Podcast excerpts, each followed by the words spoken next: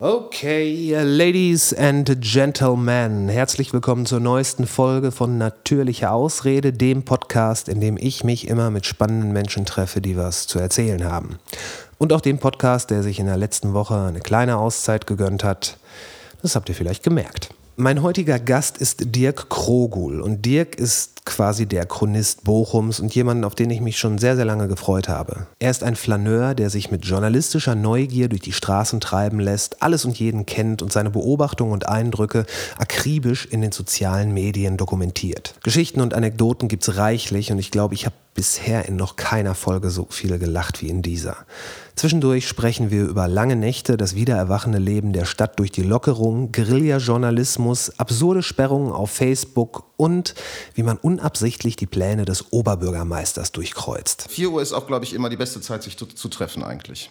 Ja, absolut. Also 4 Uhr nachts ist auch eine gute Zeit, sich zu treffen, aber dann meistens eher zufällig irgendwie in der Stadt. Aber 16 Uhr ist die beste Zeit, weil kein Bier vor 4 und jetzt ist es 4 Uhr, es ist Bieruhr und wir können auch zusammen Bier trinken.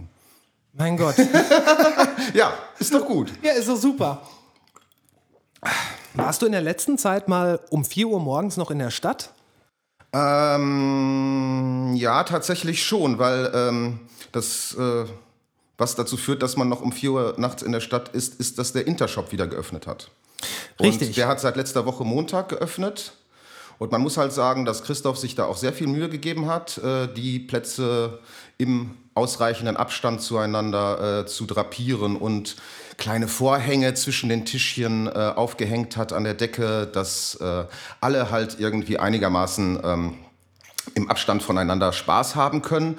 Aber äh, so wie der aufhat, geht es dann halt auch ganz normal äh, lange weiter. Ne? Also Okay. so, ist, so ist halt der Intershop. Der macht jetzt nicht unbedingt äh, wegen Corona früher zu. Solange sich da alle einigermaßen an die Regeln halten, kann der auch aufbleiben. Okay, und, das Und- heißt, da ist es auch wie, wie früher einfach.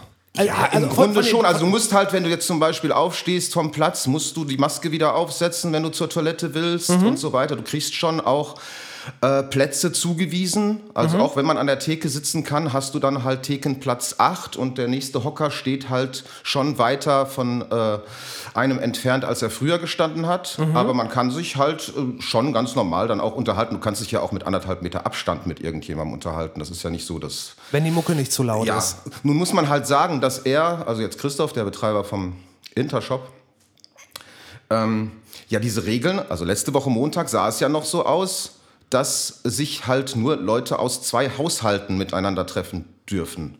Ja, das genau. war damals noch der Fall. Jetzt haben wir irgendwie eine Woche oder anderthalb Wochen später und seitdem hat sich die Regelung ja geändert. Ja. Jetzt dürfen sich ja mittlerweile zehn Leute aus zehn verschiedenen Haushalten treffen.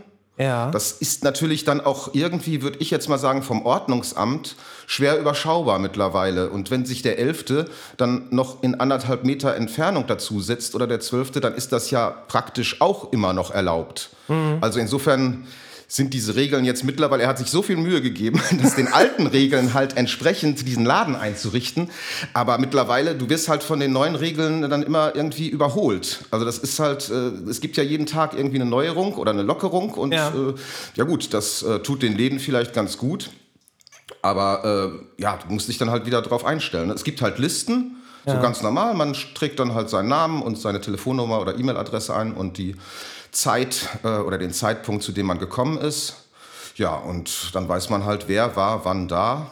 Genau, also der, das konkret macht das, glaube ich, so, da war ich noch nicht in der Zeit jetzt, aber die geben äh, Gästen, die öfter da sind, halt so Stammkundennummern.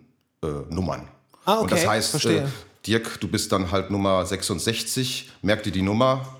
Äh, dann muss man halt nicht mehr jedes Mal, wenn man da auftaucht, seine volle Adresse und E-Mail-Adresse oder Telefonnummer da eingeben, sondern 66 kommt um 20 Uhr, geht um 23 Uhr und fertig ist. Ja, ne? Also, okay, da also muss schon- halt einverstanden sein, dass diese Daten auch erstmal erhalten bleiben, weil normalerweise müsste man die ja halt irgendwie vernichten nach drei, vier Wochen oder so. Ja. Ja, auf jeden Fall an dem Abend, nochmal das noch zu Ende erzählen, saßen wir halt erst in einer kleineren Gruppe da am Musikforum, wie das so in letzter Zeit, als die Kneipen zu hatten, halt auch öfter mal der Fall war, äh, dass man sich dann irgendwie einen Hansa-Pilz von der Bude geholt hat oder einen Fiegepilz oder was auch jeder möchte. Glaub, das Hansa-Pilz haben wir über Pfingsten jetzt da irgendwie leer gemacht. Da gab es keins mehr. Also gab es nur noch Hansa-Export. Das will ich aber nicht. Dann habe ich mir lieber ein Paderborner gekauft. ich bin ja auch kein Bier-Nazi. Mir ist das egal, solange es noch Bier gibt. Alles, alles gut. Den ganzen Laden haben wir ja nicht leer getrunken. Und ja, irgendwann hat sich das aufgelöst und der Intershop war noch auf. Und dann äh, denkt man halt so, also ich denke dann halt irgendwie, Dirk, ach, dann trink doch noch mal ein Bierchen im Intershop. Aber ein Bierchen im Intershop ist halt eigentlich eine Idee, die so nie in die Realität umzusetzen ist, sagen wir es mal so. Also da bleibt es dann ja meistens doch nicht bei einem Bier. Also ja. das ist immer ja, Fiktion in, äh, im Kopf von einem. Und dann ist man doch bis vier oder fünf Uhr da. das, äh, das hört sich so an, als wärst du jetzt erstmal recht happy mit den ganzen Lockerungen. Absolut. Also ja, ja, ich muss halt schon sagen, mich hat das auch wirklich schon ein bisschen in ein Loch äh, gerissen. So ich kann das nur erzählen. Am Anfang hat man es halt auch jetzt Corona. Hm, also ich zumindest auch nicht ganz so ernst genommen. Da war das irgendwie so ein Begriff, der war noch weit weg in anderen Ländern und keine Ahnung. Da habe ich zum Beispiel mir auch da irgendwie an der Bude Corona-Bier gekauft und das dann mit ins Mandragora, ins Mandra genommen und an die Theke gestellt und ein Foto gemacht und dann so hier ja. Corona jetzt auch im Mandra, Corona ja. im Mandragora. Da hat man noch so Scherze gemacht. Also die verkaufen da ja kein Corona ja, äh, im Mandra. Klar. Aber äh, ne, da hatte man die Fremd, Fremdgetränke da so mal kurz äh, drapiert, um einen kleinen Scherz zu machen. Oder in der Trompete, in der ich halt öfter bin, halt im Keller äh, an der Viktoriastraße, ein, eine Disco. Die haben halt so einen Kühlschrank von Corona äh, wo halt Corona dran steht, verkaufen aber auch kein Corona-Bier. Mhm. Dann habe ich auch nur so ein Foto gemacht ja, trotz, trotz dieses Corona-Schriftzugs da, hier ist kein Corona und so. Ne? Also ja. da hat man noch so Scherze gemacht, aber plötzlich, ja, da wurde es dann halt irgendwie äh, ja, ernster. Ne? Und dann äh, kam es halt wirklich so, womit man vorher nicht gerechnet hat, dass die Clubs zum Beispiel und die Kneipen tatsächlich zumachen werden. Und man muss auch sagen, den letzten Abend so im Bermuda-Dreieck habe ich dann im Freibeuter verbracht. Mhm. Das war, glaube ich, der Samstag oder Sonntag. Und ab Montag war dann Schluss. Mhm. Und äh, irgendwie war es dann halt schon auch so ein bisschen so ein melancholisches, fast wehmütiges Gefühl, weil keiner weiß genau, wie es weitergeht. Jetzt wird der Laden halt erstmal geschlossen. Vorher die Tage hatte der Jens, der Betreiber vom äh, Freibeuter, auch nur noch 100 Leute reingelassen. Mhm. Oder ich weiß gar nicht, ob das überhaupt die Regel war oder nicht, aber er hat es halt so gemacht. Und er hat es dann auch ganz, ganz, ganz süß gemacht, muss man sagen. Er hatte halt ein UNO-Spiel mit, also ein UNO-Kartenspiel mit 100 Karten und hat dann einfach jedem, der ins Freibeuter reinging, halt eine Karte gegeben. Und wenn er keine mehr auf der Hand hatte, kam halt keiner mehr rein. Das kam okay. aber alles immer so ganz gut hin. Also es waren eigentlich auch fast nie mehr so als 100 Leute da. Wenn äh, einer rausging, gibt er ihm die Karte wieder und der nächste. Ne? Also es hat, hat sich jetzt da keine Schlange gebildet oder so. Mhm. Auf jeden Fall war das trotzdem ein irgendwie ne, so leicht trauriger Abend mit so einer gewissen wehmütigen Stimmung. Und, aber irgendwie auch schön, muss man dann halt sagen, weil ja, man es verbindet einen dann ja auch was in so einer Krisenzeit, sagen wir es mal so. Alle haben dann irgendwie dieses gleiche Problem, das Corona-Problem. Ja. Und das, das, das schafft ja dann auch wieder durchaus, also ich hatte jetzt in der Zeit schon auch mit Leuten irgendwie tiefgehendere Gespräche als vorher, weil man halt irgendwie nicht so groß abgelenkt ist von Live-Musik oder ne, da spricht man dann halt irgendwie über ein bisschen belangloses, oberflächlicheres Zeug. Und da, wenn man sich jetzt zum Beispiel zu Hause trifft oder einfach mal in der Stadt, ohne dass da halt eigentlich eine Kneipe auf ist oder im Park, man setzt sich dann zusammen hin, kann man auch durchaus eine Beziehung zu einem Menschen dann ein bisschen vertiefen. Das ist etwas, was halt tatsächlich ganz gut war an der Krise. Aber ich will trotzdem sagen, dass, dass es mich schon auch getroffen hat, weil ich ja doch jemand bin, der fast jeden Tag irgendwie so in der Stadt unterwegs war. Äh, montags, keine Ahnung, geht man dann halt ins Mandragora, wenn der Akustik Monday ist, wenn da eine Band spielt. Dienstag ist man im Neuland, da ist dann auch irgendwas an Band, Mittwoch ist dies, ne? und dann kommt schon wieder das Wochenende. Und äh, ja, das fehlt halt, wenn da sowas wegbricht und viele Leute, die ich auch kenne, haben halt irgendwie WGs oder ziehen sich zu ihrer Familie, zu ihren Geschwistern und so weiter zurück. Ich habe halt keine Geschwister und wohne auch nicht in der WG. Das heißt, man ist dann schon auch ab und zu mal alleine und ja, muss man halt dann irgendwie mit zurechtkommen. Aber ja, besucht man sich halt ab und zu oder trifft sich im Park. Ja. Äh, ich kann mir schon vorstellen, dass du da in einem ganz besonderen Maße ich sage jetzt nicht betroffen, ich sage mal getroffen worden bist, mhm. weil du bist ja schon so, also die drei Leute in Bochum, die dich nicht kennen, denen, äh, denen sei gesagt, du bist ja so der, der Flaneur der Stadt. Ja. Ähm, und ich fand gerade diesen Begriff Flaneur sehr, sehr schön. Ja, tatsächlich. Passend. Es ist ja irgendwie auch, äh, irgendwie ist es auch bei Facebook entstanden, wo ich ja halt auch das meiste so poste mittlerweile. Mhm. Aber bei Instagram postest du bei Instagram richtig. auch, ja, auch, auch. Aber irgendwie ist es bei Facebook, sagen wir mal, einfach erfolgreicher als bei mhm. Instagram. Und ähm, genau, da kam halt irgendwann dieses Wort Flaneur auf, weil irgendwie Leute versucht haben, äh, mich zu beschreiben und was ich eigentlich mache. Und irgendwie wollten die da nicht Journalist sagen oder was weiß ich, ich weiß auch nicht genau. Ich sage ja öfter mal irgendwie, ich bin einfach nur professioneller Gast habe ich auch mal ein T-Shirt geschenkt bekommen. Da steht dann halt drauf, das ist von Katz und Gold. Ja. Äh, wer nichts wird, wird Gast. Und also ja. eine Abwandlung des Spruches, wer nichts wird, wird, wird, wer nichts wird, Klar. wird Gast.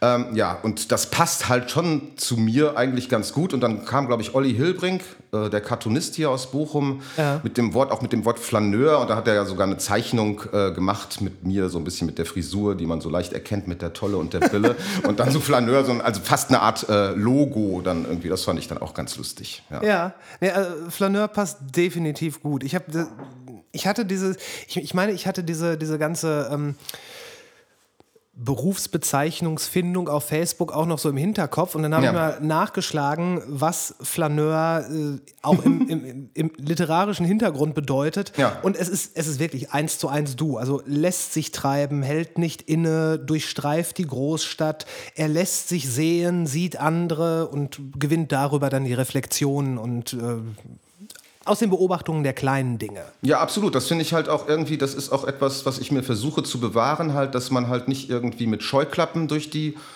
Stadt geht, sondern halt ähm, die Augen offen hält und dann, keine Ahnung, ob das ein neuer Laden ist, der da irgendwie aufmacht, den man dann offensichtlich als erster entdeckt hat, oder ob das irgendwie ein lustiges Schild oder was weiß ich irgendwie, mhm. ne, äh, so dass man dann halt fotografiert oder wo man dann halt einen kleinen Spruch zu macht, dass man halt äh, mit offenen Augen durch die Stadt geht und immer irgendwas, irgendwas findest du dann wirklich. Und mhm. dieses sich treiben lassen, das sind halt oft auch wirklich die, die besten Abende.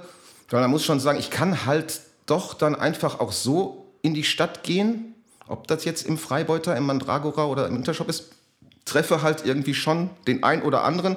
Der, da kommt dann ein Dritter dazu und äh, dann ergibt sich halt was. Und mhm. plötzlich sagt irgendeiner, lass uns noch ins Riff gehen. Ja, dann gehen wir noch ins Riff und mal gucken, was da ist. Da spielt irgendwie eine Band oder da ist gerade eine Party. Und äh, ja, also sich alles irgendwie offen halten und äh, ja, in erster Linie natürlich auch irgendwie das Leben genießen. Ja, also das habe ich mir immer versucht zu bewahren. Du hast auch mal diese, diese Website bochum.cool gemacht. Mhm. Ähm, die ist aber jetzt seit ein paar Jahren relativ verwaist. Ja, ich glaube, ich, also seit gut einem Jahr, sagen wir es mal mhm. so. Ja, das war halt irgendwie eine Idee. Ich habe halt tatsächlich äh, vorher ja 25 Jahre beim Kolibri gearbeitet. Mhm.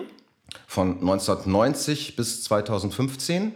Ja. Und äh, ja, dadurch ne, war ich halt auch in Bochum schon ein bisschen bekannt oder vernetzt mit allen Leuten.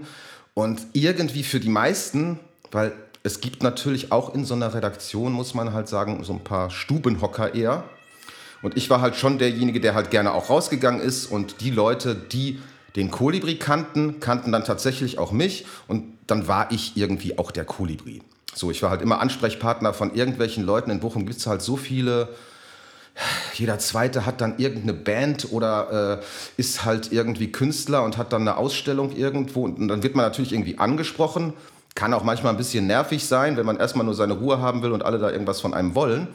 Aber eigentlich ist es ja, ist es ja ganz okay. Deshalb waren halt auch viele Leute, als ich dann 2015 gesagt habe, äh, Schluss, ein bisschen geschockt, also sowohl intern vom Kolibri als auch außerhalb. Ich werde heute noch teilweise darauf angesprochen, das ist ja fünf Jahre her ähm, dass ich aufhöre, dass ich einfach so hinschmeiße und ja. dann jetzt nur noch äh, so privat mehr oder weniger unterwegs bin. Und äh, eine Mitarbeiterin vom Kolibri oder wie manche dann auch sagen, Kolibri, weil der wird ja mit Doppel-O geschrieben. Also C, ich habe immer Kolibri gesagt. Ja? Es äh, gibt aber, also intern wurde der immer Kolibri genannt, aber außerhalb haben viele Leute auch Kolibri gesagt. Ja. Meinte dann halt, ähm, ach Dirk, wenn du jetzt gehst, dann nimmst du ja vom Kolibri das Cool mit. So, das geht ja dann mit dir. Der Kolibri ist dann Mhm. ja gar nicht mehr cool, das äh, geht dann mit dir. Und Das ist doch dara- süß. Ja, das ist total süß, total süß. und dann, ähm, ja, hatte ich halt dann irgendwie, daraus entstand dann diese Idee, dass man halt eine Seite bochum.cool macht. Äh, dass Ja. man halt dieses Cool vom Ja. Kolibri mitgenommen hat und dann selber so eine, so eine Art Blog macht. Aber ich hatte da auch Lust eine Zeit lang drauf und äh, ja, aber irgendwie muss ich sagen, du kriegst die Leute also heutzutage, das habe ich aber so in den letzten zwei Jahren gemerkt, gar nicht mehr so, so auf den Blog gelockt, finde ich. Weil so viele Sachen bei Instagram oder auf Facebook oder so auf diesen Plattformen passieren, da wollen die Leute zum Beispiel äh, diskutieren, da geben die die Kommentare ab. Insofern warum soll ich das dann, wenn ich das eh schon auf Facebook poste, nochmal im Blog dann doppeln sozusagen? Dann, ich kriege die Leute da eh nicht hin, da gibt eh kaum noch einer einen Kommentar ab, weil sie alle äh, sich bei Facebook streiten. Insofern macht dieser Blog gar nicht mehr so viel Sinn und deshalb habe ich da jetzt auch nicht mehr großartig was gepostet, ja. Ich habe ähm, zumindest gerade in Deutschland den Eindruck, dass Blogleser, also dass es eine Blogleserschaft gibt. Ja. Und die lesen dann auch bewusst nur Blogs. Vielleicht haben sie auch selber einen kleinen Blog, aber dass es da wirklich so eine, so eine Blogosphäre gibt. Ja. Ähm, während das teilweise in anderen Ländern ein bisschen integrierter erscheint, weil Ja. sich da auch Journalisten von Zeitschriften auf Blog-Einträge beziehen. Ja, man muss aber auch sagen, ich glaube, die Blogs, die halt wirklich so richtig funktionieren, sind dann halt so Nischenblogs. Dann Ja, geht es ja. halt irgendwie um Games oder um Filme oder um neue Schallplatten. Ja. Ähm, während jetzt mein Thema dann ja eher so was Lokales, Regionales ist, halt Mhm. sagen wir mal Bochum intern. Und das kannst du halt dann auch wirklich dann halt unter den Leuten, ich bin ja mit jedem Zweiten in Bochum irgendwie bei Facebook befreundet, auch da diskutieren. Da musst du jetzt nicht mehr, weil deutschlandweit interessiert Bochum.cool niemanden. Also Ja, insofern richtig. kriegst du da auch keine Leute hin. Und die, die in Bochum wohnen, die, mit denen kann ich halt auch so reden. Also Ja, verstehe ich. Äh, Gibt es bei Facebook immer noch das Freundschaftslimit? ja, ja, klar. Wie viel sind das? 5000. Da bist du jetzt fast, oder? Ja, wobei ich eine Zeit lang auch, äh, ich war schon tatsächlich bei 5000, aber äh, ich habe auch eine Zeit lang, also vor Jahren, dann auch irgendwie gar nicht drauf geachtet und dann auch irgendwie viele Profile einfach angenommen, wo entweder überhaupt nichts passiert, wo ich halt auch gar nicht weiß, was sind das für Menschen oder sind das überhaupt Menschen. Mm, Also, und ich bin jetzt tatsächlich täglich dabei, man kriegt ja immer diese Geburtstage angezeigt. Und dann sieht man ja immer irgendwie, wer hat heute Geburtstag. So, und dann gehe ich die durch, dann gibt es halt Leute wie dich oder andere, die ich halt kenne. Da weiß ich auch, ja, das ist eine wirkliche Person, der kann ich auch gratulieren. Aber dann gucke ich dann irgendwie weiter. Und wenn ich dann sehe, irgendwie äh, seit 2018, 17 wurde da überhaupt nichts mehr gepostet und das letzte, was auf deren äh, Seite zu sehen ist, ist der Geburtstagsglückwunsch von 2016 von mir, Ja. dann kann ich die auch löschen. Das heißt, so äh, kriege ich dann die Freundesliste auch wieder kleiner jetzt von Tag zu Tag. Also jetzt bin ich wieder da drunter. Also man muss halt schon dann, also da ist halt auch viel, da sind ja viele Fake-Profile auch einfach dabei. Oder Ja, die Leute, gerade jüngere, also jetzt, ich habe zwei Töchter. Äh, die eine ist auch überhaupt nicht mehr bei Facebook, die ist nur noch bei Instagram. Und die andere ist zwar noch da, aber macht da auch nichts mehr. Also äh, Facebook ist halt schon auch insgesamt ein bisschen älter geworden. Also ich glaube, die Jüngeren, die sich da mal engagiert haben, sind da ein bisschen raus. Also deshalb sind also Leute meines Alters, ich bin 49, ähm, noch eher irgendwie zugange als, als, als jetzt ein 20-Jähriger. Ja, weil damals, als es aufkam, da war das halt wirklich was Neues, Junges, Frisches und wir waren halt alle auch damals noch ein bisschen jünger und frischer. Ja, ein bisschen aber nur. Ein bisschen. Aber da ist man dann halt draufgegangen, auch in Ja. Ermangelung von Alternativen. Ja. Und genauso hat man ja auch am Anfang gesagt, Instagram, pff, was ist das? Ja. Also wofür, wofür soll man sowas brauchen? Gut, was, dann, ja, was an Instagram halt schön ist, dass du halt nicht diese elenden Diskussionen hat, hast wie bei Facebook. Da, also es geht ja sehr viel dann auch irgendwie in Streit über und keine Ahnung. Also es sind halt viele Leute da auch unterwegs. Bei Twitter bin ich zwar auch, da mache ich aber auch nicht so viel, ist es ja fast noch schlimmer. Ja, also das Ist, definitiv. äh, das ist ja Twitter einfach, also vielleicht für Journalisten, Politiker und Psychopathen, hat irgendjemand mal gesagt. Aber so ist das, glaube ich, auch. Äh, und bei Facebook hast du ja auch, auch noch normale Leute.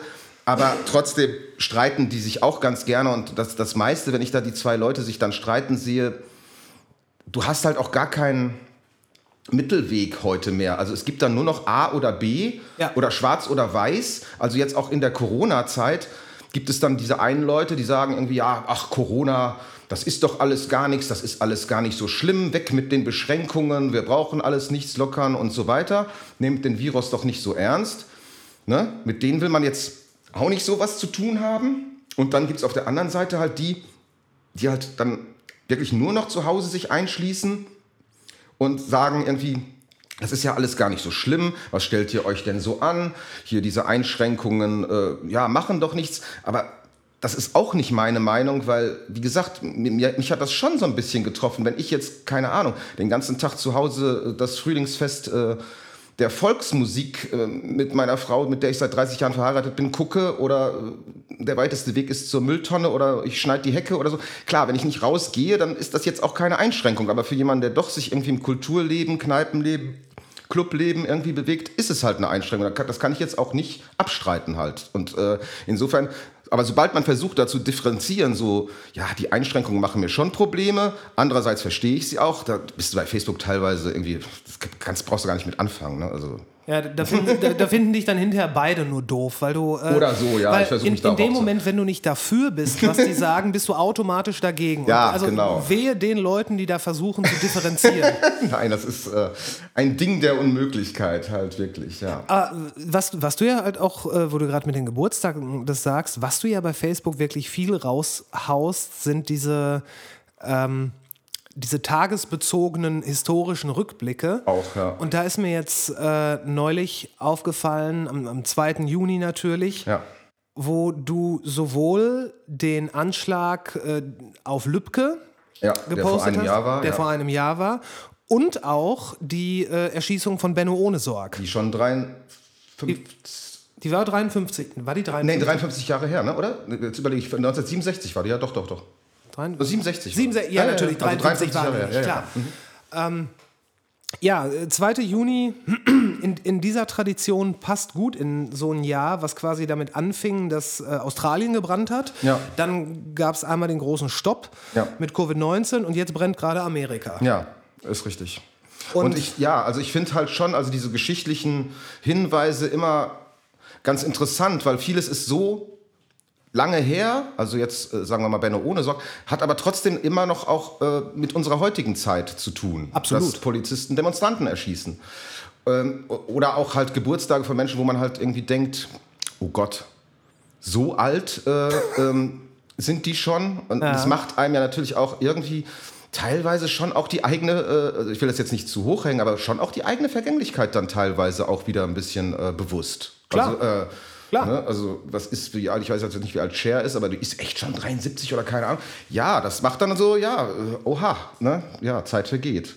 Ich bin, Und- ja, ich ja. bin ja immer noch von, von dieser kleinen Sache beeindruckt, äh, wenn jemand mir sagt, wie lange die 90er Jahre schon her sind. Ja. Weil für mich sind die 90er Jahre seit Ewigkeiten zehn Jahre her. Ja, ist richtig. Also- wenn ich jetzt sage 30 Jahre oder auch teilweise die 80er, wenn ich dann irgendwie was von Depeche Mode äh, gepostet habe und das ist dann halt tatsächlich, oder jetzt hier The Cure, A Forest, Ja. dann sage ich halt, hm, heute vor 40 Jahren wurde äh, A Forest von The Cure veröffentlicht. Oder Love Will Tear Us Apart von Joy Division. Ja. Das ist so echt 40 Jahre. Ach ja, ich bin ja auch schon Ja. so alt offensichtlich, äh, dass ich das halt fast, also doch noch mitgekriegt habe. Das ist ein halbes Menschenleben. ja, das ist schon und und weiß ich nicht, und, ne, ist halt mit so jungen Jahren gestorben und ist dann auch schon 40 Jahre tot der Mann, ne? Ja. Also ja, ich versuche halt irgendwie klar irgendwie bei Facebook oder so überhaupt irgendwie schon auch die Leute zu unterhalten irgendwo.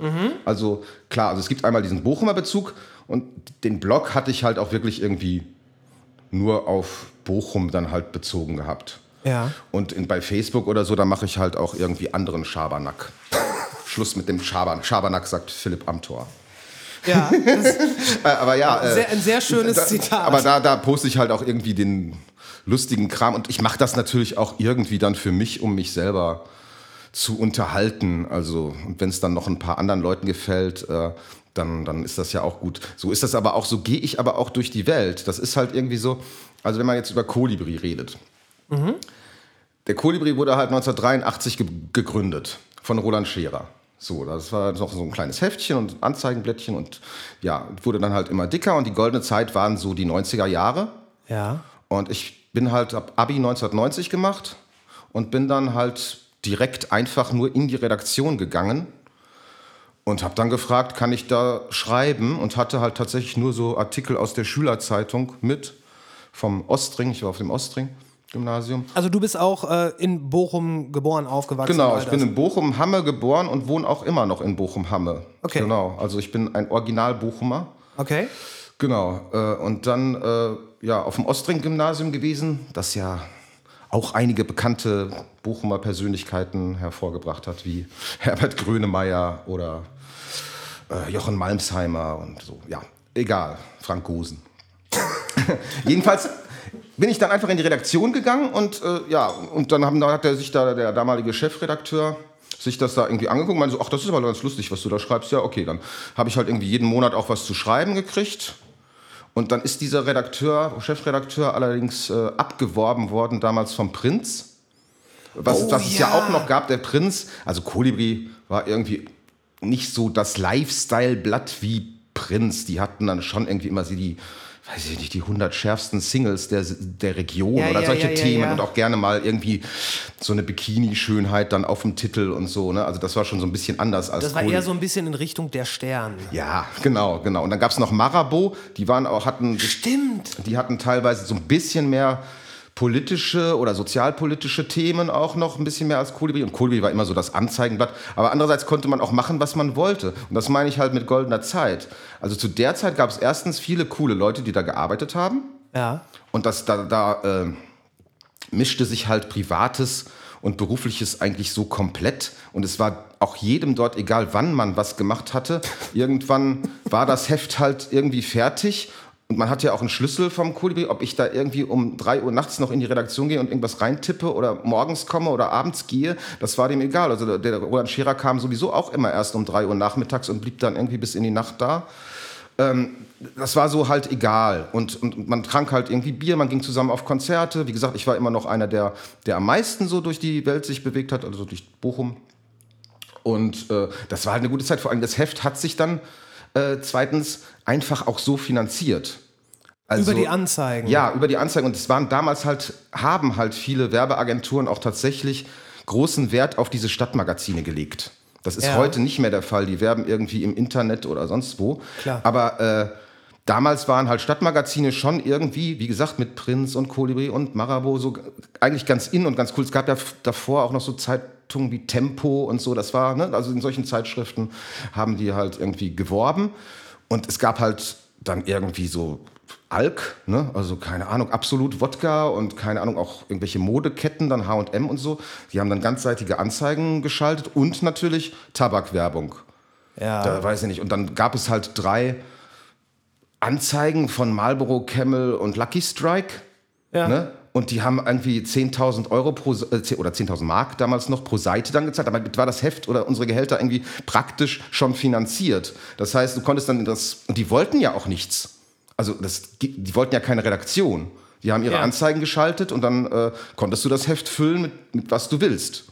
Während es später dann halt immer, immer schwieriger wurde, dass halt jeder kleine Friseurladen oder irgendwas, äh, der eine Anzeige geschaltet hat, dann der Meinung war, er schaltet auch keine Anzeige, sondern er kauft eher Redaktion auch dann mit. Das heißt, Ah, verstehe. Äh, ja, ich, ne, hier für 200 Euro habe ich da so eine Achtelseite in der Ecke gekauft, aber das ist doch, dann könnt ihr doch auch mal was über meinen Laden schreiben. Und das, du bist halt dann irgendwie immer kleineren Kunden die immer mehr hinterhergerannt oder als Redakteur, das ist immer, ja, schreib doch mal was über die oder da, über den.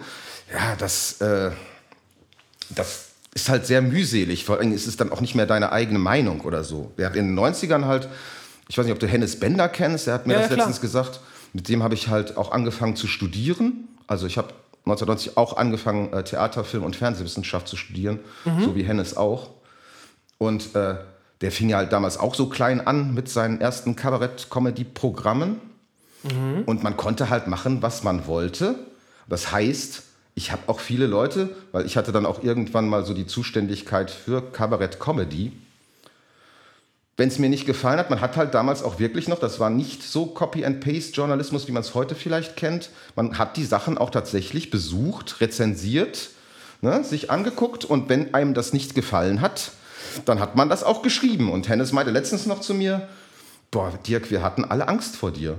So, und das war mir teilweise gar nicht bewusst so, weil, keine Ahnung, wenn mir das nicht so gefällt und ich da vielleicht auch nicht so gelacht habe, dann schreibe ich das halt auch auf, aber würde jetzt trotzdem mit der Person irgendwie ein Bier trinken gehen und so. Also nicht jeder Witz muss ja auch irgendwie zünden. Mhm.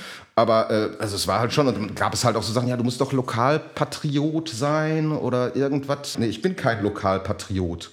Ich wohne halt irgendwie seit 49 Jahren in Bochum und mache für mich das Beste draus. Aber wenn mir was nicht gefällt, dann sage ich das auch. Und nur weil irgendjemand aus Bochum kommt, muss ich den ja noch nicht gut finden, ob das jetzt Musik ist oder äh, Comedy. Also ja. Tut mir leid. Also, ne, da, da, da muss schon ein bisschen mehr also, drin und das, sein. Und, und, teilweise hat mir das dann auch Spaß gemacht, weil ich muss halt sagen, gerade in diesem Comedy-Bereich gibt es meiner Meinung nach viele Leute, auch heute noch, wo ich halt nicht wirklich drüber lachen kann.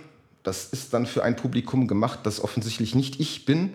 Und ja. manchmal ist ja ein guter Verriss dann auch schön zu lesen. Und ich habe dann immer diese Texte so geschrieben, dass, dass ich selber tatsächlich ein bisschen geschmunzelt habe, wenn ich das gelesen habe. Derjenige, der da auf der Bühne stand, dann vielleicht nicht. Ja. Aber das ist ja ein, ein, oft gehörter Vorwurf, dass der äh, Printjournalismus irgendwann nur noch so ganz anzeigenhörig war und dass man zum Beispiel in, ähm, in Musikmagazinen grundsätzlich nur die Rezensionen von Platten findet, genau. die auch eine Werbung geschaltet haben. Ja.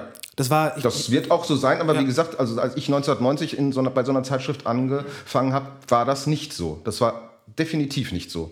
Weil das also Geld da gab es ganz, ganz kleine, vorsichtige Anfragen manchmal so, ach, ja, boah, ey, also auch also wenn jetzt zum Beispiel die Titelseite verkauft war, ja. die ja auch oft verkauft war. Äh, als Werbung? Ja. Die war eigentlich fast immer als Werbung verkauft. Okay. Also, mm, und da ist das ja auch schon, genau, jetzt bist du so erstaunt darüber, aber der Leser würde sich ja wirklich wundern, wenn irgendwas auf der Titelseite ist, was gar nicht im Heft vorkommt. So, ja, also, klar. Ähm, aber die Titelseite wurde halt auch immer wie eine Anzeige verkauft. Mhm. Und damals war halt Kinowelt zum Beispiel, also ein Filmverleiher, ganz groß im Geschäft. Die mhm. waren so aufstrebend und die haben dann tatsächlich die Titelseite für ein ganzes Jahr im Voraus für zwölf Monate gekauft.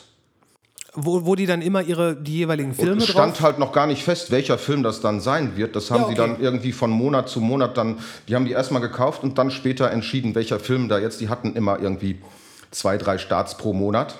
Ja, okay. Welcher Film da jetzt, ob das äh, Scream ist oder was auch immer was die da gerade hatten, äh, wer da auf das Titelblatt. Aber klar, dann da, da, brauchst du jetzt auch gar nicht großartig nachfragen, wenn ich Scream auf dem Titelblatt habe oder Scream 2.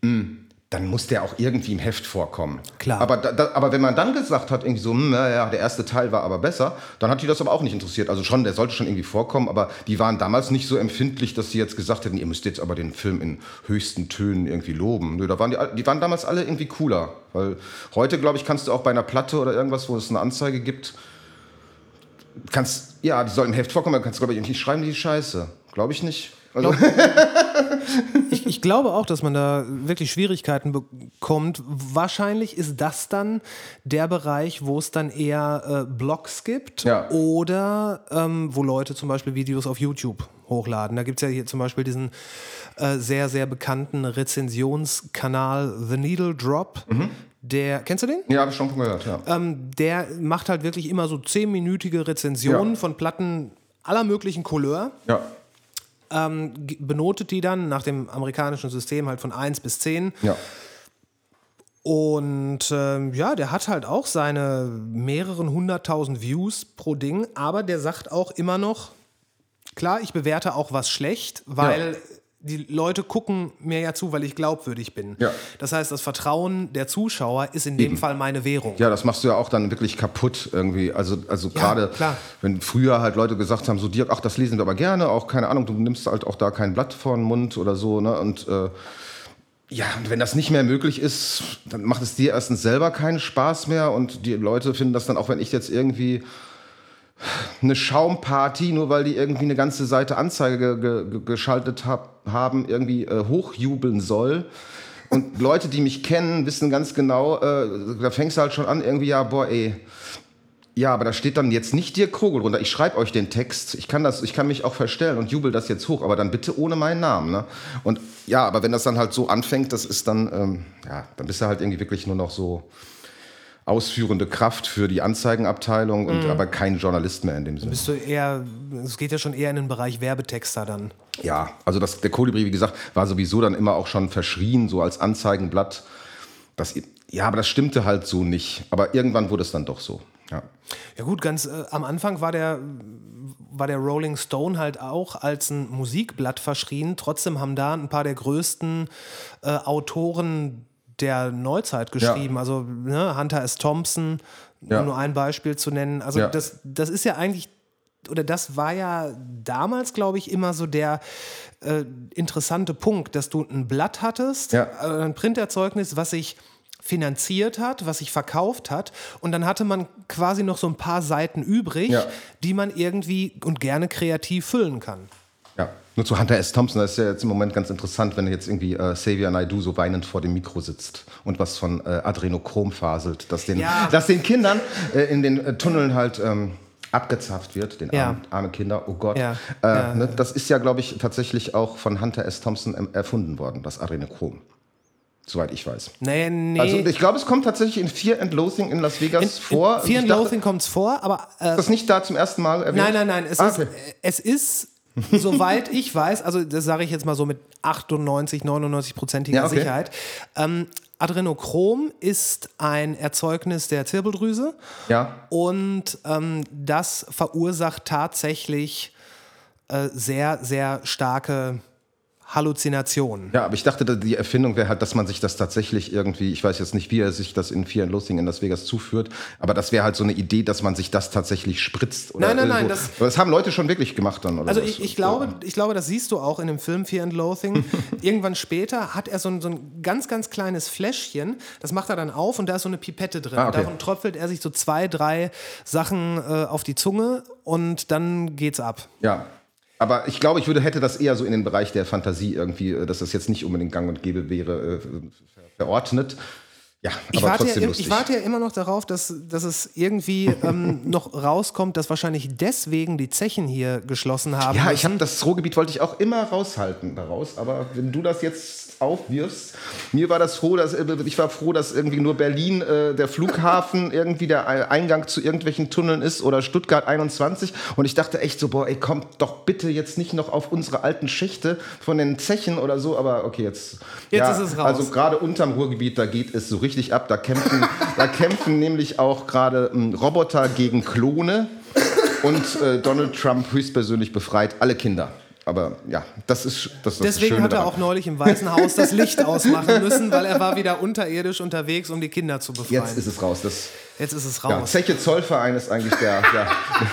Deshalb wird das auch als Weltkulturerbe, weil die Adrenochrom-Gewinnung ist natürlich auch ein großes Weltkulturerbe, was erhalten werden soll. Ja. Ja, damit die Eliten sich das. Äh, ich, ich, glaub, ich glaube, vielleicht hat er einfach nur das Wort Hyaluron nicht aussprechen können. ja, vielleicht. Ja, vielleicht. Äh, ja, ist sehr merkwürdig, was, was Ja. da jetzt, was da die Leute jetzt so an freidrehender Kreativität äh, raushauen. Ich meine, Ja, das äh, Coronavirus und die ganze Isolation hat uns, wie gesagt, allen nicht gut getan und bei manchen brennt dann doch, glaube ich, auch die ein oder andere Sicherung durch. ja.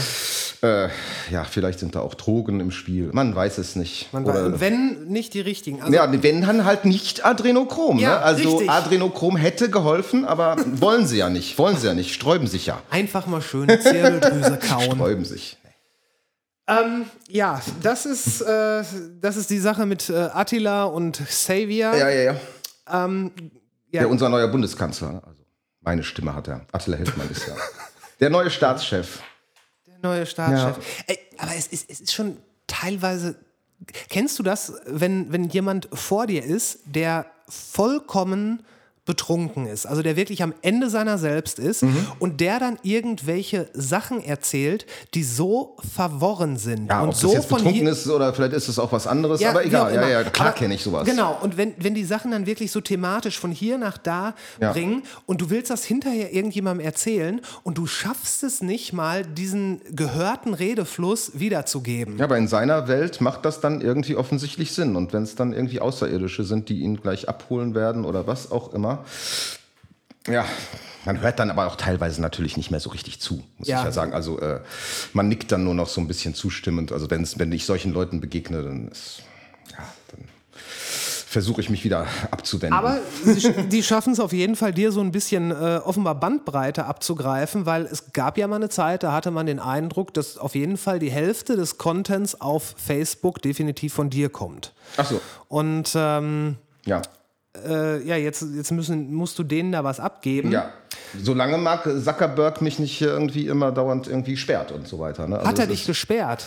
Ja, öfter halt in letzter Zeit und auch irgendwie wegen ganz abstrusen Sachen. Also manches, Erzähl. manches kann ich halt noch verstehen, manches aber auch nicht. Okay. Also zum Beispiel, und das sind auch teilweise, also ich glaube, das liegt daran, dass irgendwie im Moment wenig Menschen tatsächlich gearbeitet haben bei Facebook, dass das nicht mehr überprüft würde, wurde, sondern diese Algorithmen einfach von selbst irgendwie da so ein bisschen amok gelaufen sind. Also ich kann jetzt drei Beispiele nennen. Ja, bitte. Ich poste von den Smiths einen Song, und das war auch schon 2012, aber das war noch nicht mal von den Smiths selber, sondern eine Coverversion von William Fitzsimmons. Und der covert Please, Please, Please Let Me Get What I Want von den Smiths. Gibt es auch ein gutes Deftones-Cover Ja, von? genau. Das habe ich ge gepostet 2012. Also ein YouTube. Äh, den YouTube-Link Ja, nur, genau. okay. Ich habe noch nicht mal das Video jetzt nochmal neu hochgeladen oder sonst was unter klar. irgendwelche Copyright-Verletzungen. Nein, ich habe nur den YouTube-Link gepostet. Okay. So, und dann wird mir gesagt, das wäre sexuelle Belästigung. Wo ich dann halt auch denke, so, sind, wird das dann irgendwie so, also please, please, please, let me get what I want. Also wenn ich das jetzt einer persönlich, persönlich einer Frau schicken würde oder so, dann vielleicht. Aber wie gesagt, das ist nur der Song, also das ist nur der YouTube-Link. Und das haben die mir gelöscht, dann war ich auch irgendwie drei Tage gesperrt. Ich habe dann sogar Einspruch dagegen eingelegt. Ja. Und dann wurde auch gesagt, ach nee, war ein Fehler, Entschuldigung. Okay. Aber, Das- gesperrt, das aber war- gesperrt blieb ich trotzdem. Das ist ja das Lustige daran. okay, das war 2012. Nein, jetzt. Ach so, jetzt? Okay. Das habe ich 2012 gepostet. Ich habe es noch nicht mal neu geteilt. Das ist ein, etwas, was ich 2012 gepostet habe, was Ach jetzt, so. jetzt 2020 plötzlich gesperrt wird. Und ich dachte so, was ist das denn? Wann habe ich das denn gepostet? Ich konnte mich da gar nicht mehr dran erinnern. Und dann, das ist halt, äh, ach, irgendwas, was Sie 2012 gepostet haben, Herr Krugel, ist jetzt offensichtlich nicht mehr äh, erlaubt. Ja. Und was anderes halt, okay, das kann ich vielleicht noch ein bisschen verstehen.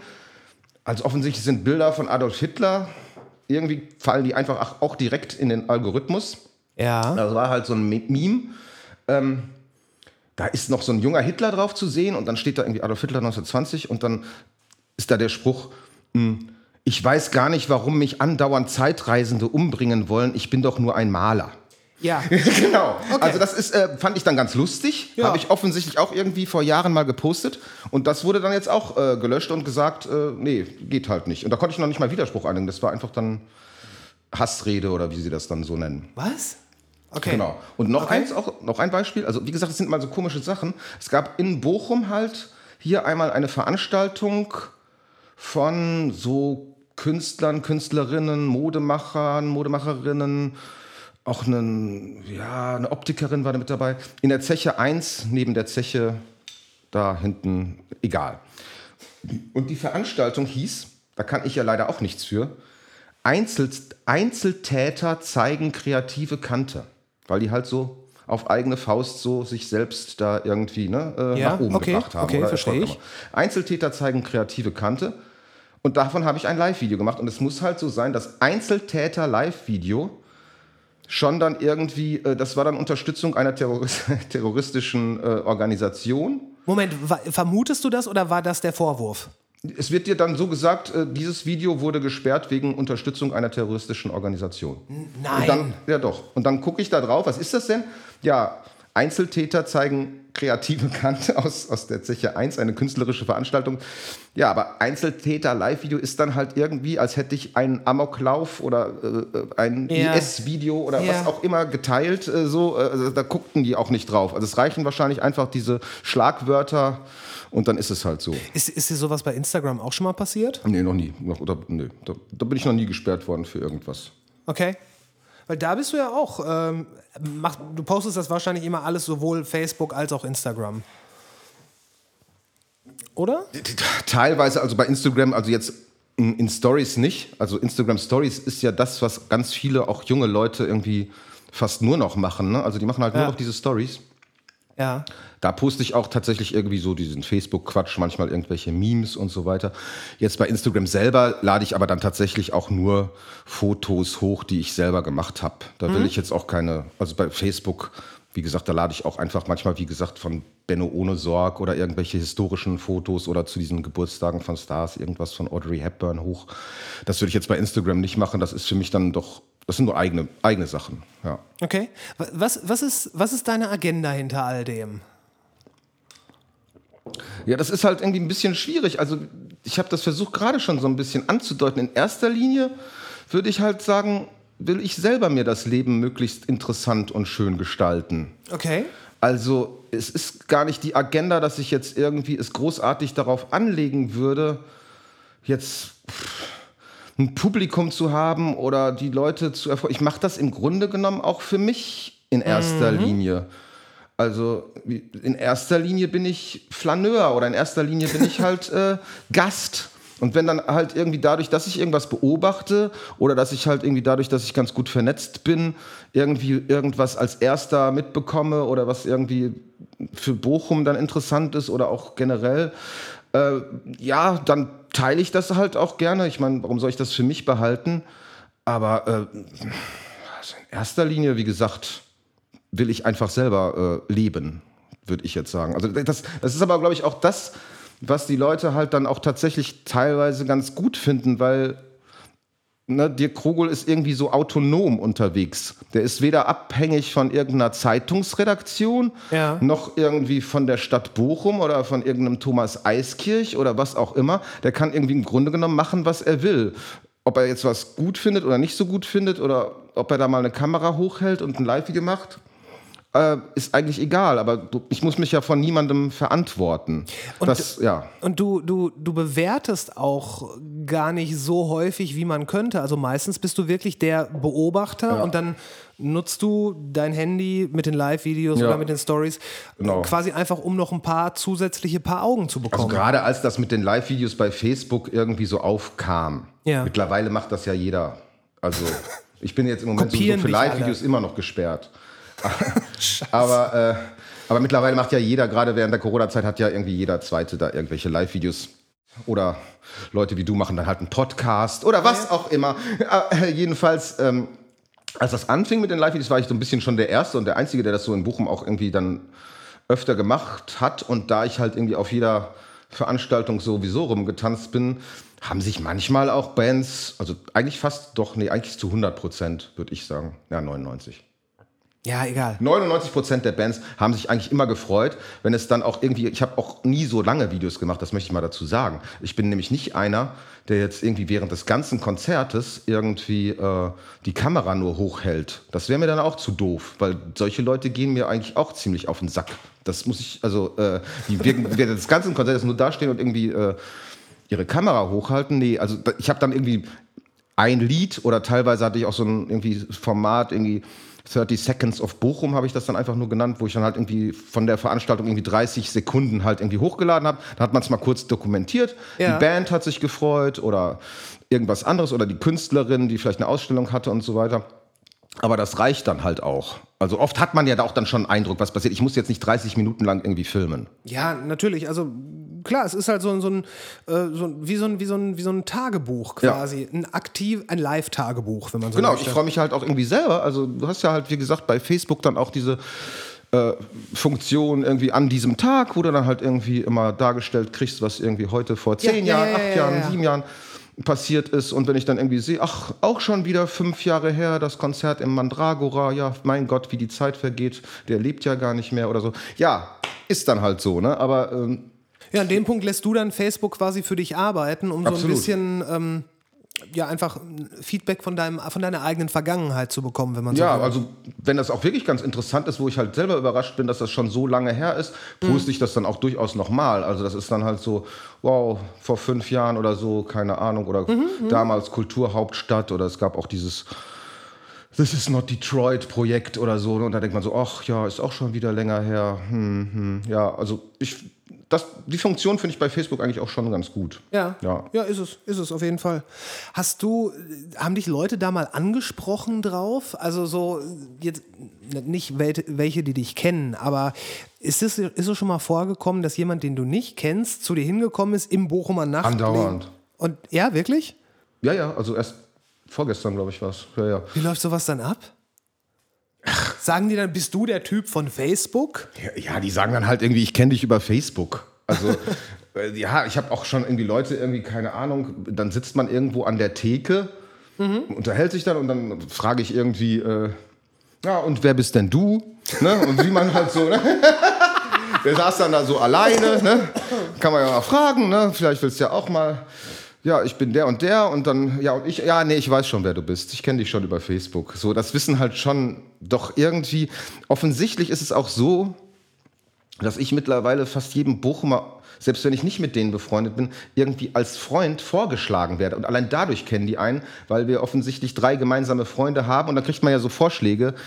Ja, Den klar. könntest du auch kennen und offensichtlich bin, tauche ich da irgendwie immer auf. Selbst wenn die mich nicht kennen, ja, also das kriege ich auch oft gesagt, ja, boah, ey, du wirst mir dauernd sowieso vorgeschlagen als Freund. Wir sind zwar nicht befreundet und ich kenne dich auch nicht, aber dauernd sehe ich deine Fresse bei Facebook irgendwie, weil du, weil, weil du einer bist, den ich offensichtlich kennen könnte, weil wir 15 gemeinsame Freunde haben halt. Ne? Es, es, es gibt da ja diese, diese, diese Rechnung, wenn man so, äh, dass man über so und so viele Ecken die ganze Welt kennt. Absolut. Und wenn man das Ganze jetzt in so Ja, da bin ich auch ganz weit vorne, muss ich ganz ehrlich sagen. Ja, weil ich meine, der, der Mikrokosmos Bochum, Ja. äh, da kann man ja schon davon ausgehen, dass man, dass du wahrscheinlich jeden Bochumer über spätestens zwei Ecken kennst. Ja. Vor allen Dingen habe ich auch, das muss man auch sagen, das unterscheidet mich, glaube ich, auch von vielen Leuten, die jetzt tatsächlich vielleicht für eine Zeitung oder so arbeiten. Mm, Meine Spannbreite ist halt extrem hoch. Also wenn ich Donnerstag ins Vageni gehe, dann habe ich halt wirklich mit den jugendlichen Punks zu tun, die dann da sind. Und die kennen mich auch. Und dann macht man auch äh, Hallo, Prost, ne, guten Abend und unterhält Ja, ja. sich. Und danach geht man vielleicht noch in den Intershop. So, und dann ist am nächsten Morgen ein Pressetermin, weil ich bin dann ja auch in, in den Verteilern drin von der Stadt Bochum. Und dann sagt irgendwie Thomas Eiskich zu mir, hallo Dirk, guten Tag. Das heißt, du hast eine Spannbreite wirklich von, von, ne? Äh, von kleinen Leuten, sagen wir es mal, bis zum Oberbürgermeister. So, Ja. und ich habe dann auch keinen, ich kann mich halt mit jedem unterhalten. Also das, keine große Scheu oder sonst Also du gehst dann auch zu, den, zu diesen offiziellen städtischen Ja, Presseterminen? ja klar. Äh, und, aber da, da Ja, jetzt nicht zu jedem, weil jetzt, wenn, äh, das ist halt Nein, so nein, auch so nein. eine, das habe ich am Anfang nämlich auch gemacht, aber das wurde dann mir schon so, ja, du bist ja hier der Hofberichterstatter von Thomas Eiskirch. Nee, das bin ich halt auch nicht. Äh, deshalb, am Anfang bin ich zu allem hingegangen, da, ne? also man hat halt irgendwie beim Kolibri gearbeitet und denkt man, ah, muss ich jetzt auch, aber ich kann jetzt auch nicht die Watz ersetzen und will es auch gar nicht. Ich will da nicht, wenn irgendwie Thomas irgendwo ein äh, Band durchschneidet oder irgendwie eine Bank aufstellt. Ich muss da jetzt nicht immer je, jedes Mal Ja. dabei sein. Also dann versuche ich halt irgendwie das, was mich halt vielleicht auch was ein bisschen Kultur ist oder ein bisschen größer, dann, dann raff ich mich halt auf und gehe dann auch hin. Aber ich bin schon in diesem Verteiler drin und könnte jetzt jeden Pressetermin wahrnehmen, aber mache ich dann halt auch einfach nicht, weil das ist halt, das sind halt ja oft so Showtermine. Dann steht dann der Watz-Fotograf da und dann ne, wird dann die Schere gezückt und dann wird dann dieses rot-weiße Band da irgendwie durchgeschnitten und ja, dann gibt es halt am nächsten Tag ein Foto in der Watz-Kortumstraße ist wieder frei oder sonst was. Oder hier die neue Bushaltestelle. Ja, ja, Hm. Ja, okay, ist dann halt nur so, für mich jetzt nur so semi-interessant. ja, eine neue Bushaltestelle kann für viele Leute sehr, sehr reizvoll sein. Ja, aber äh, wie gesagt, ich bin halt niemandem verantwortlich. Also zum Beispiel, es gab halt irgendwie in, im Laufe dieses Detroit-Projekts, ich weiß nicht, ob du dich da dran erinnern Ja, kannst, doch. da wurde halt, als, Bo äh, als in Bochum Opel zugemacht wurde, Ja, genau. da gab es dann halt so eine Art Detroit-Bochum-Verbindung, irgendwie, was sind die Gemeinsamkeiten und was This is not Detroit, Bochum ist nicht Detroit. Was sind die Unterschiede, dass es unserer Region vielleicht nicht so schlecht ergehen wird wie in Amerika irgendwelchen Industrieregionen? Okay. So, und dann ähm, gab es halt dieses Projekt und wegen General Motors halt in Detroit. Klar. Und ähm, da gab es halt so einen Schriftzug, der äh, hieß How Love Could Be. Ja. ja. Und das, Detroit ist halt auch die Stadt von Motown. Und der, der erste Hit oder die erste Single von Motown, die überhaupt jemals rausgekommen ist, da kam halt How Love Could Be vor. Okay. Also das, das, Lied hieß nicht How Love Could Be, das hieß irgendwie Bad Girl oder so. Egal. War vielleicht auch kein Hit, aber es war die erste Motown-Single. So, und da kam halt, wegen der Detroit-Verbindung, kam es dann diesen Schriftzug, How Love Could Be. Okay. Und dann, hat er, dann war das am Bergbaumuseum angebracht zu der Zeit. Ja, genau. Ja. Und dann wanderte das irgendwie, dann war dieses Projekt zu Ende, erstmal irgendwo in eine Halle hinein und war dann erstmal weg. Dann tauchte es an der Uni, am Audimax wieder auf, wurde dann da angebracht. Dann war es wieder weg. So, und dann schickt mir jemand halt ein Foto. Guck mal, Dirk, da ist es ja wieder, How Love Could Be. Äh, und dann hing das am Opelwerk, an dem alten Gebäude. Okay. So, und ich mache ein Foto, poste das sowohl bei Facebook als auch bei Instagram. Und am nächsten Tag gab es irgendeinen Termin, irgendwas anderes, auch mit Thomas Eiskirch, dem Bürgermeister. Äh, und er kommt so zu mir und meint so, Dirk, was hast du denn da gestern gepostet? Ich so, was? Wie? Was denn? Ja, hier, How Love Could Be. Und ich so, ja und? Hängt halt jetzt bei Opel, oder nicht? Ja, da sollte es doch übermorgen eine große Einweihungsdings, da hängt jetzt eine Plane drüber. Das, das war ganz kurz vielleicht mal zu sehen. Das ist jetzt wieder abgehängt und ich wollte übermorgen da mit vielleicht ein bisschen Buffet und geladenen Gästen das am Opelwerk da irgendwie äh, zeigen und präsentieren. Ja, ich habe jetzt die Veranstaltung wegen dir abgesagt, Dirk. Ich so, ja.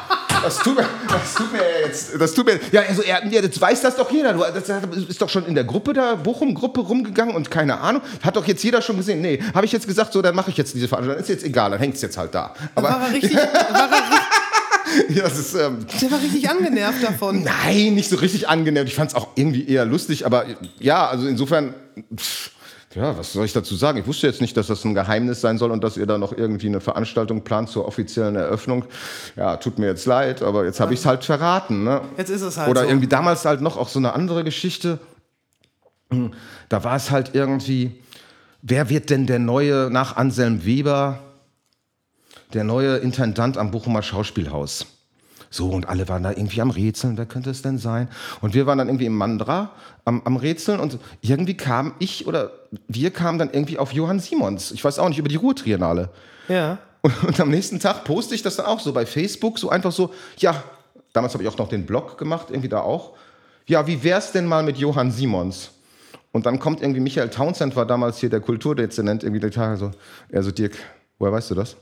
Das ist, das, niemand weiß das, ne? Und das war halt nur so eine, ich habe das nur mit Fragezeichen gestellt, ne? Und so und er Ja. so, boah, ey, und dann war ich immer so, ja, der einzige, der das irgendwie schon an, offensichtlich wusste, äh, ist dann Dirk Krogul, aber das ist Es war Okay. auch eher mal so ein Gedankenspiel, aber dann kann ich halt das irgendwie raushauen. Warum denn nicht? Also, Ja, gut, äh, aber das, ich meine, am Ende also, des also wenn mir das einer sagen würde, wenn ich jetzt bei der Stadt arbeiten würde und dann irgendwie das schon wüsste, dann würden die mir Leute halt sagen so, ja, das wird Johann Simons, ne? Aber pssst. Aber, aber so, so ja nicht, ne? Ja, gut, aber am Ende des Tages trägt das bestimmt auch ein gutes Stück weit zur, ich sag mal, Mythenbildung bei. Ja, ja, genau. Also, also der Michael Townsend mittlerweile ist es ja nicht mehr, der, der, der Kulturdezernent, aber äh, ja, der war dann immer so, ja, ja, da ist er schon wieder. Ne? Hm, da mal. Aber wenn, wenn du dann zu so Presseterminen hingehst, ähm, gehst du dann auch da einfach nur hin, weil es dich selber interessiert? Oder schreibst du dann darüber? Und äh, für wen schreibst du dann? Ja, wenn es was zu schreiben gibt, schreibe ich auch was, aber ich versuche mich dann halt irgendwie kurz zu halten. Dann ist das halt irgendwie nur die, die, die Meldung, was weiß ich. Ich muss das jetzt nicht so im Detail machen. Wenn es jetzt irgendwie eine, eine Pressemeldung ist, zum Beispiel in Bochum-Dahlhausen ist das Schwimmen wieder erlaubt. Ja. Und wenn das irgendwie, das finde ich jetzt ja zum Beispiel gar nicht mal so uninteressant. Äh, und, und wenn du dann halt, entweder hast du dann ein Live-Video gemacht, wo das dann auch schon ersichtlich ist, was da passiert, aber es wurde halt vorher nicht so richtig verraten, was das sein soll. Aber ja, dir komm mal vorbei, ne? ist schon eine große Sache. Ja, dann dann bin ich halt, es geht dann halt auch ein bisschen, also was willst du da noch viel schreiben? Die Watz schreibt dann vielleicht noch, wie viel Quadratmeter Wiese das dann sind, wo man als normaler Leser oft interessieren die ja halt so Zahlen dann auch irgendwie. Das ist so ein Ja, ja. bisschen Zahlenfetisch gibt es da irgendwie. Ich weiß noch, da, da gab es dieses Public Viewing hinter der Jahrhunderthalle auf der Wiese von Markus Gloria organisiert zur EM oder WM. Ja. Keine Ahnung. Und dann stellen da auch manche Leute Fragen irgendwie, wie viel Meter Zaun brauchen sie, um das Gelände da irgendwie abzugrenzen und einzuzäunen? Oder wie viele Dixie-Klos stehen hier, wo er als Veranstalter das selber nicht weiß? Also, also ja, keine Ahnung. 45, äh, keine Ahnung. Ne? So, also, das Klar. interessiert mich dann halt nicht so. Also, wenn, dann mache ich das dann halt, dann geht es auch um die Schnelligkeit so ein bisschen. Dann haue ich das halt irgendwie raus. Ob das jetzt Facebook, Instagram oder sonst was ist, äh, ja, was weiß ich, Schwimmen an der äh, Wiese in Dahlhausen wieder erlaubt und dann irgendwie ein Foto von Thomas Eiskirch dabei und keine Ahnung, dann ist es halt in der Welt. Und dann bin ich halt irgendwie schneller manchmal als die Watz, aber ich muss da jetzt nicht großartig was. Also Aber du, du, machst das halt komplett ohne, wie du schon sagtest, du bist, du bist komplett autonom. Du, du haust das über deine Kanäle raus Ja. und dann ist es, ist es rau- draußen in der Welt und dann bist du quasi auch erstmal fertig damit. genau, genau. Also ich habe ich hab ja keine Redaktion oder niemanden im Hintergrund, ich arbeite ja komplett alleine. Also insofern, genau, ich habe mich niemandem zu verantworten. Ein Guerilla-Journalist. Irgendwie schon, also ja, genau. Finde ich aber auch äh, so ganz gut. Also, Okay. ja. Apropos ganz gut, äh, soll ich dir noch ein Bier holen? Das wäre schön. So, das Ploppgeräusch, ne? Da hängen doch jetzt auch so Plakate von Flensburger überall in der Stadt. ist Da das steht so? irgendwie ähm, Germany's Best äh, Plop Model oder so. Da denke ich so irgendwie, das Bochums Best Plop Model, ist ja dann eher Fiege vielleicht als Flensburger. Aber ich habe auch nichts gegen Flensburger. Egal, egal. Da fragt sich, wer für diesen Werbetext richtig viel Geld bekommen hat. Ja, auf jeden Fall. Ja. Nee, ich fühle mich halt, also man muss es auch, auch wirklich sagen, dass ich halt irgendwie, äh, also was die letzte Zeit beim Kolibri anging, war ich schon irgendwie auch kurz vorm Burnout, muss man halt sagen. Und seitdem geht es mir auch einfach besser. Dieser ganze Stress mit Sachen zu machen, die man eigentlich nicht machen will, mit Kollegen zu arbeiten, die man überhaupt nicht mehr mag, anders als vorher. Und also, es wurde halt irgendwie immer schwieriger und du hattest dann halt irgendwie teilweise auch wirklich so Streitpunkte, während es vorher, wie ich halt meinte, irgendwie egal war, wann man irgendwas gemacht hatte und es irgendwie klar war, der Dirk macht das schon und der schreibt auch ganz gut und das ist alles ganz lustig. Ähm, ja, nein, du musst irgendwie um 10 oder um, dann später um 9, du musst halt von 9 bis 17 Uhr in der Redaktion sitzen. Auch wenn es gar nicht so viel zu tun hat. Und dann, wenn ich dann schon sagen will, nee, in der Rottstraße gibt es aber gleich einen Pressetermin, wo die über das neue Stück was erzählen wollen, ich würde da gerne vorbeigehen einfach. Und die freuen sich auch, wenn jemand kommt. So, aber es wurde halt immer mit immer weniger Leuten und immer kleinerer Besetzung versucht zu arbeiten. Und es wurde auch gesagt, nee, dann ist das halt deine Freizeit so ungefähr, ne? Nee, Ah, okay. Das ist halt irgendwie so, das gehört, gehörte gar nicht mehr. Nee, wieso musst du denn da hingehen zu dem Pressetermin? Du kannst dir das doch einfach per Mail schicken lassen und dann sollen die noch ein Foto schicken und gut ist. Ja, nee, aber teilweise wollen die Leute, also ja, wollen die Leute, ich aber auch selbst irgendwie so einen persönlichen Kontakt. Ich mache das ja wirklich auch, weil ich mh, nette Menschen und interessante Menschen, so wie du jetzt vielleicht irgendwie einigermaßen interessante Leute in deinen Podcast einlädst. Hey, hey, hey, nicht nur einigermaßen. ja, äh, genau. Nein, Wollte ich gut. halt auch immer interessante Menschen kennenlernen. Also hauptsächlich, also äh, das ist halt auch so, ich gehe ja auch manchmal nicht unbedingt zu den Konzerten, die, ob das in der Trompete oder im Mandra oder im Riff oder in der Rotunde ist oder weil ich unbedingt diese Band so liebe, sondern weil ich vielleicht auch mit jemandem verabredet bin an der Theke oder so zufällig noch jemanden treffe, mit dem man sich dann unterhält. Und dann, klar, spielt dann auch da eine Band oder es gibt auch eine Party oder eine Musik oder ist auch egal. Aber man will ja auch irgendwie interessante Bochumer Persönlichkeiten kennenlernen oder äh, also ich war immer interessiert an Menschen, hauptsächlich. Also das geht noch nicht mal so großartig ums Sehen und Gesehen werden oder so. Das finde ich, nein, aber sondern, sondern einfach, ich persönlich finde es immer wieder gut, auch neue Menschen und je älter man wird, dann auch manchmal wieder jüngere Menschen, die plötzlich neu in der Stadt auftauchen, die irgendwas machen. Äh, kennenzulernen, das hält einen ja selber dann auch irgendwie relativ äh, jung oder geistig irgendwie fit, irgendwie wieder was Neues irgendwie auch äh, zu hören und so weiter. Und jeder, dann planen wieder irgendwelche Leute ein Theaterfestival oder keine Ahnung oder ein Stück und so. Das ist halt schon immer alles interessant. Also wie gesagt, ich bin kein Lokalpatriot. Ich mache das auch nicht, weil ich Bochum liebe, sondern weil es irgendwie schon eine interessante Stadt ist und es, von den Menschen her ist es, glaube ich, auch wirklich mh, mm, eine gute Stadt. Doch, also einfach was Kultur angeht und wie viele Leute einfach engagiert sind und irgendwas auf die Beine stellen wollen. Das, das ist halt schon ein Bochumer Phänomen, finde ich. Also, ähm, ja. Also den Eindruck, den Eindruck habe ich auch. Äh, ich bin ja zugezogener Bochumer, auch wenn ich vorher schon lange im Umfeld von Bochum was gemacht habe, äh, aber auch einfach, weil Bochum genau das eben hergab. Ja. Und jetzt, ähm, gerade nach dieser, nach dieser sehr soften Lockdown-Zeit, wenn man dann so wieder an den ersten äh, ja, gesellschaftlichen ja. Ereignissen, wie auch immer geartet, teilnimmt und guckt, wie Leute oder ne, nicht wie, sondern was Leute alles machen. Ja. Wo du dann, ähm, du hast dann Musiker, die noch nebenbei Videos für andere Bands machen.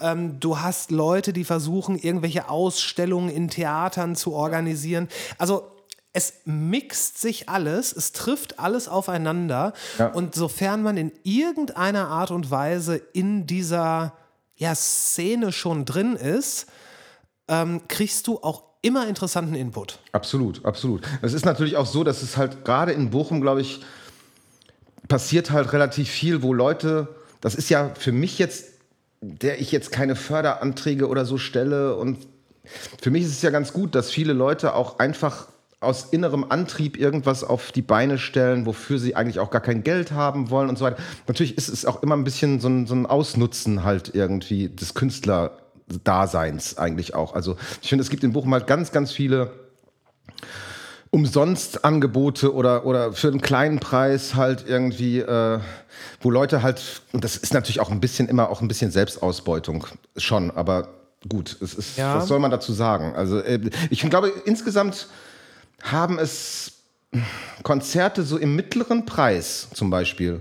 Wie würdest du mittleren Preis definieren? 20 Euro. Bis 20 Euro? Ja, so um die 20 Euro. Okay. Die haben es, glaube ich, fast mit am schwersten.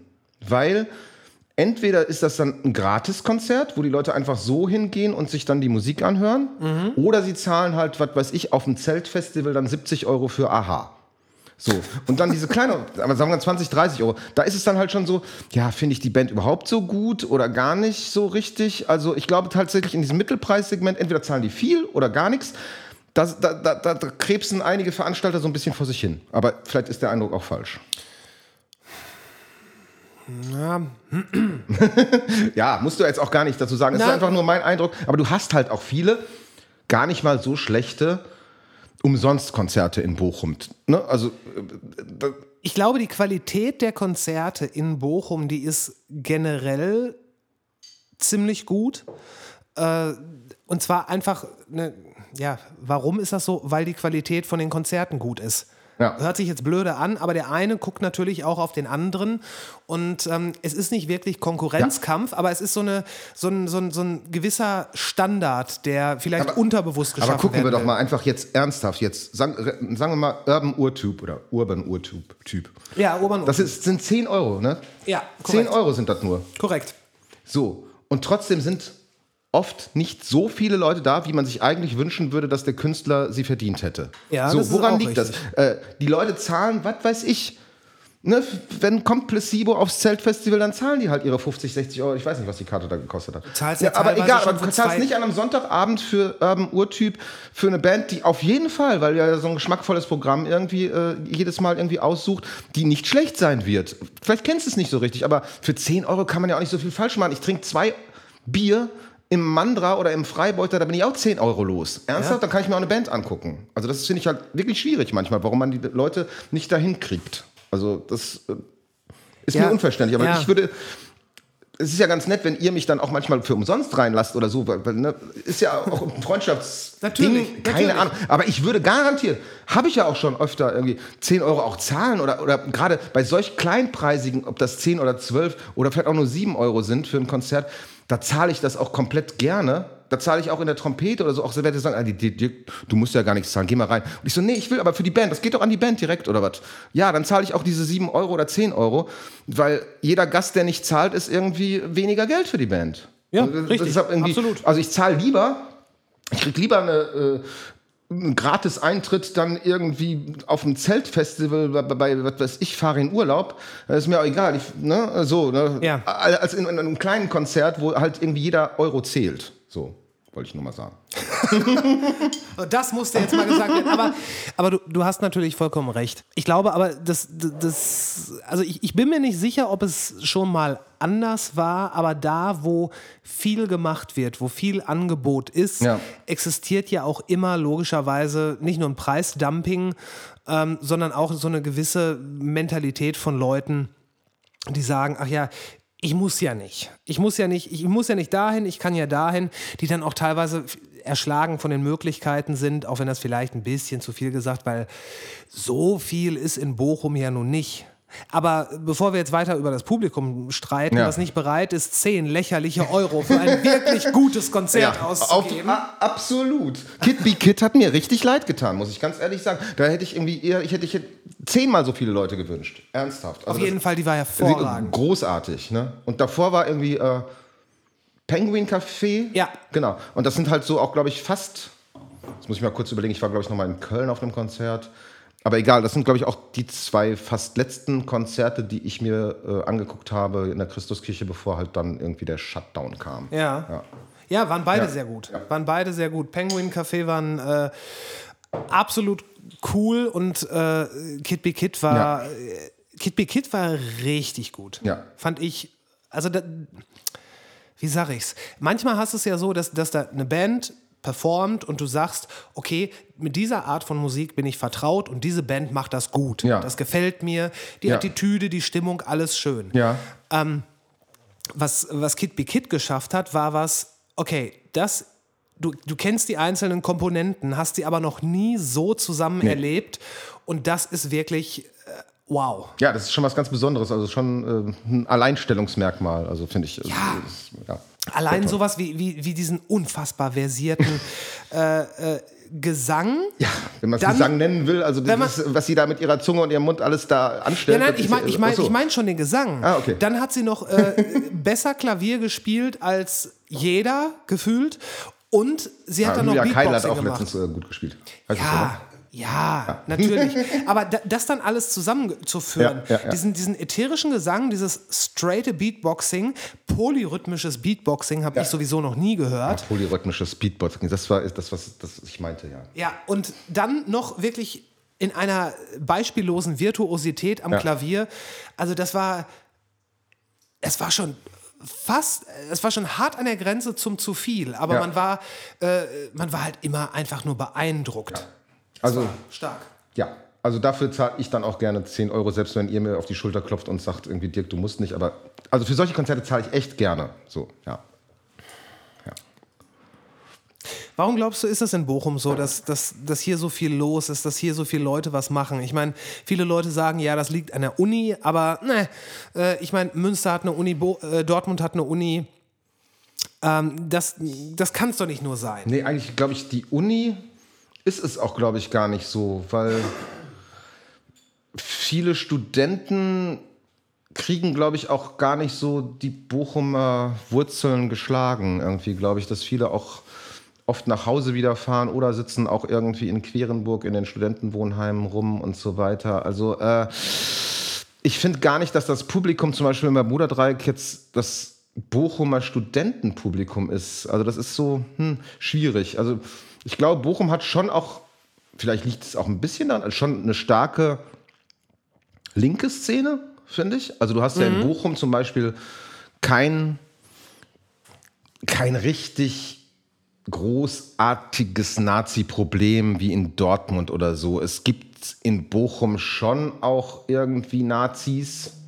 Ja, aber die rotten sich jetzt nicht wirklich zusammen. Du hast also, ich finde es halt immer schwierig, wenn man jemanden trifft, also irgendwie im Intershop oder in der Trompete, mh, der halt offensichtlich, also meistens sind das dann Leute von der identitären Bewegung, äh, wenn man solche Leute trifft, aber das ist in Bochum schon eher die Ausnahme. Also da mhm. kam halt zum Beispiel einer mal im Intershop auf mich zu und meinte so, ja, ich weiß, wer du bist und so. Also auch irgendwie von Facebook und ich so, ich weiß aber nicht, wer du bist. Ne? Und egal, ich glaube, der hatte da auch Hausverbot im Intershop, weil er schick, schickte mich dann irgendwie rein, um irgendwie mir und meinen Freunden die Bier zu holen, die er ausgeben wollte. Okay. Und, äh, also das war vor dem Intershop. Ja, genau. Er stand vor dem Intershop und meinte so, hol mal Bier und gibt mir dann irgendwie so einen 20-Euro-Schein in die Hand. Das fand ich schon so ein bisschen komisch. Warum soll ich denn Bier holen, wenn du uns das ausgeben willst? Aber ich habe den Eindruck, wahrscheinlich hatte er Hausverbot im Intershop und kam da gar nicht rein, wollte uns aber trotzdem ein Bier bezahlen oder mir. Und hat dann halt irgendwie so Sprüche gemacht und äh, ich bin dann halt, wir sind den halt schon ganz gut losgeworden. Ich will jetzt nicht sagen, was wir zu ihm gesagt haben oder was wir mit ihm gemacht haben, aber ja, wir sind den losgeworden. Okay. Siehst du, und jetzt. Da schneidest du es auch lieber raus. okay. Äh, nee, aber Bevor das hier irgendjemand von der identitären Bewegung hört und mich dann irgendwie auf eine Abschussliste setzt.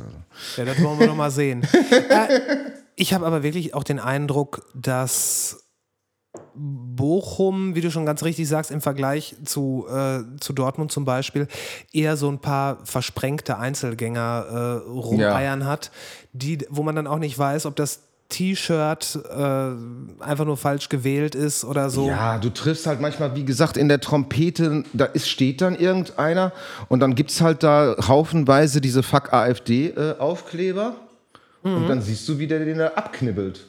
Und dann denkt man so, ja, Junge, was machst du denn da gerade? Ne? Warum knippelst du denn jetzt ab? Und er dann irgendwie sagt, irgendwie, ja, hier in dem Laden, äh, wir sind doch alle unpolitisch, solche politischen Botschaften gehören hier nicht hin.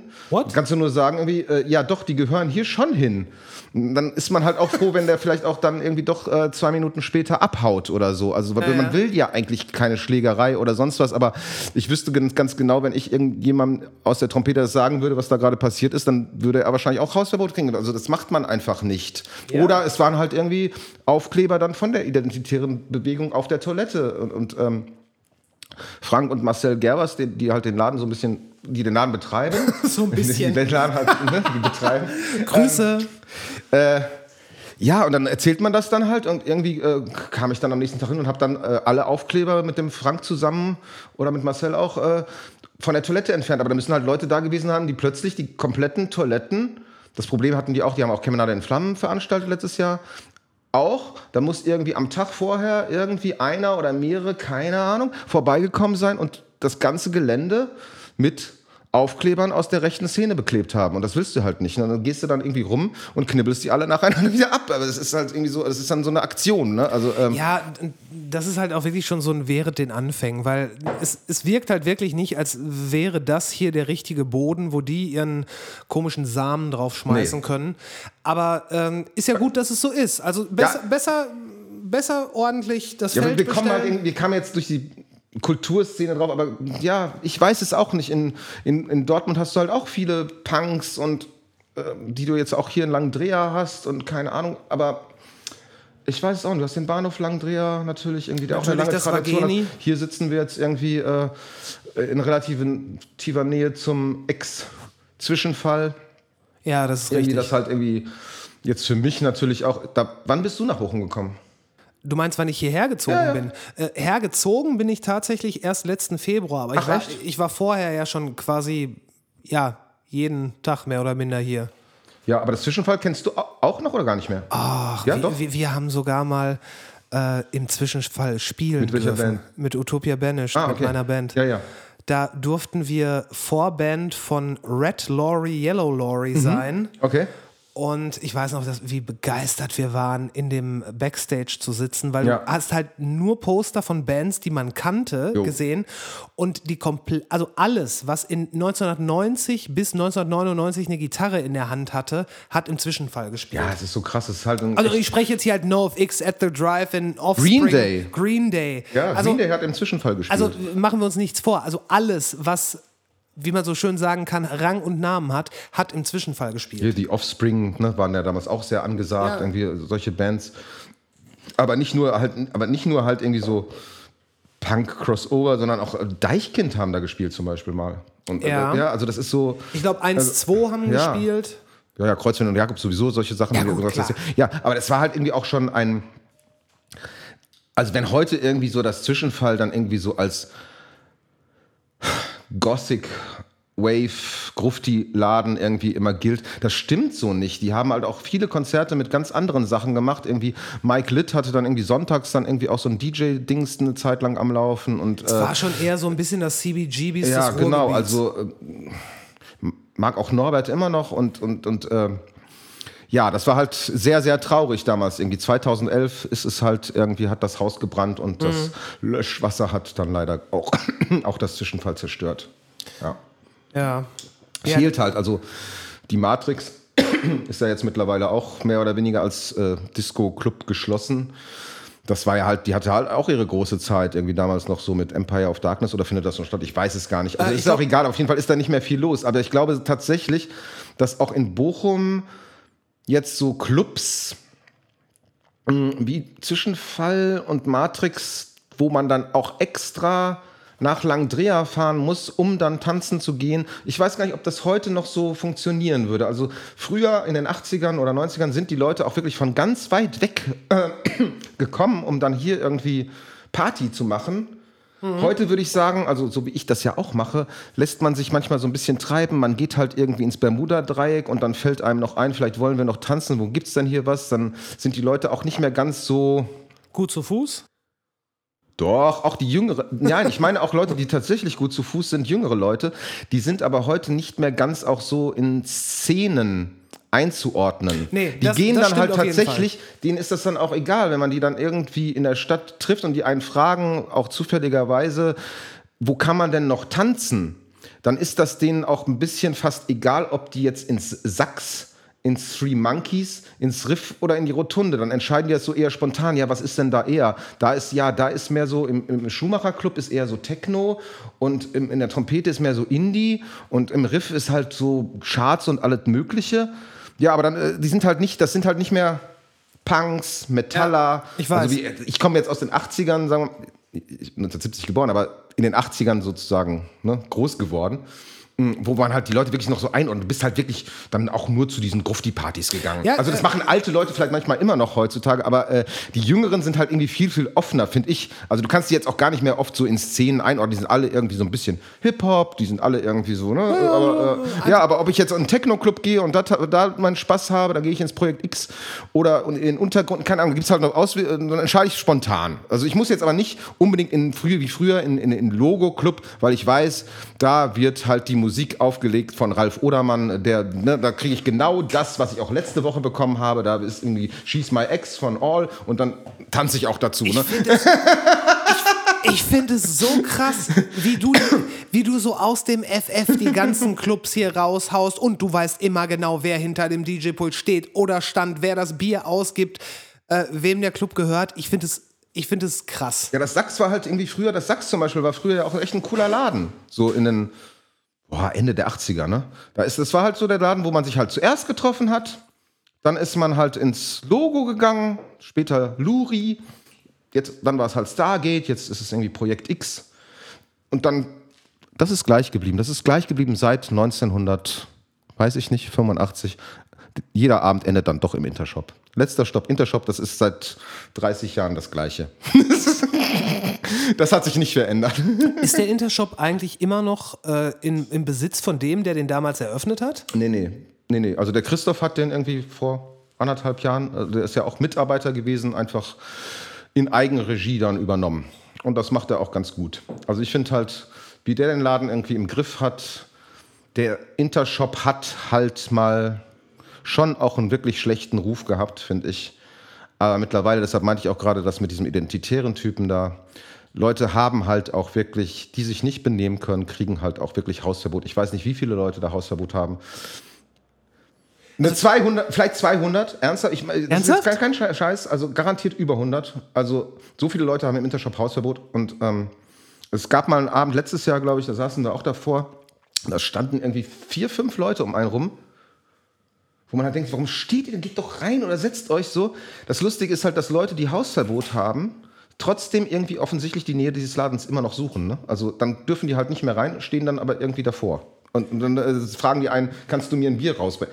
Ja, nee, also es wird ja irgendwie seinen Grund haben, warum du eigentlich auch gar nicht hier stehen darfst. Das finde ich halt manchmal so. Also wenn ich Haus, ich habe leider in keinem Laden Hausverbot. Leider? Aber, nein.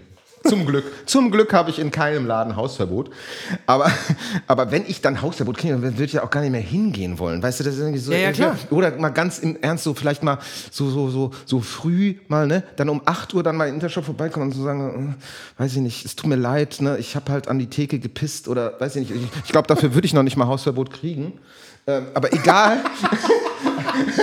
egal, was da passiert sein mag, so und dann eher so, ja, tut mir leid, ne, also ich war halt betrunken. Dann, okay, dann, ne, aber, aber jetzt nicht so demonstrativ irgendwie wieder in den Laden gehen und da, das finde ich Ja, das komisch. ist so ein bisschen wie wenn man mit jemandem Schluss gemacht hat, dass man dann zurückkommt und sagt, ey, komm, es tut mir echt ja, leid. menschlich und so verständlich, aber eigentlich sollte man sowas irgendwie Ja. auch äh, Ja, aber man sollte dann. bleiben lassen eher. Man sollte, man sollte dann nicht seine Kneipe stalken. ja, eben, also, ja. Aber warum Aber meintest gut, aber um 6 Uhr morgens ist dann vielleicht auch der Intershop äh, irgendwie die einzige Kneipe, die in Bochum noch auf hat. Insofern, wo soll man dann noch hin?